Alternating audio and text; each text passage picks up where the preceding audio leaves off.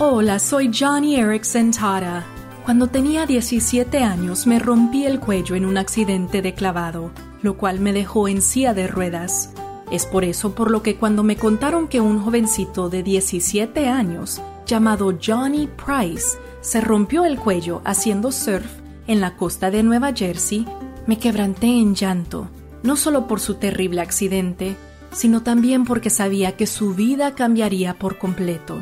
Pensé, ¿cómo la va a hacer este muchacho? Pero rápidamente se me vino a la mente cómo Dios me ayudó en esos días después de mi accidente y cómo hoy, más de 50 años después, Jesús me sigue ayudando.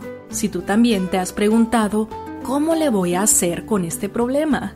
Refúgiate en el Salmo 46. Dios es nuestro amparo y fortaleza, nuestra ayuda segura en momentos de angustia.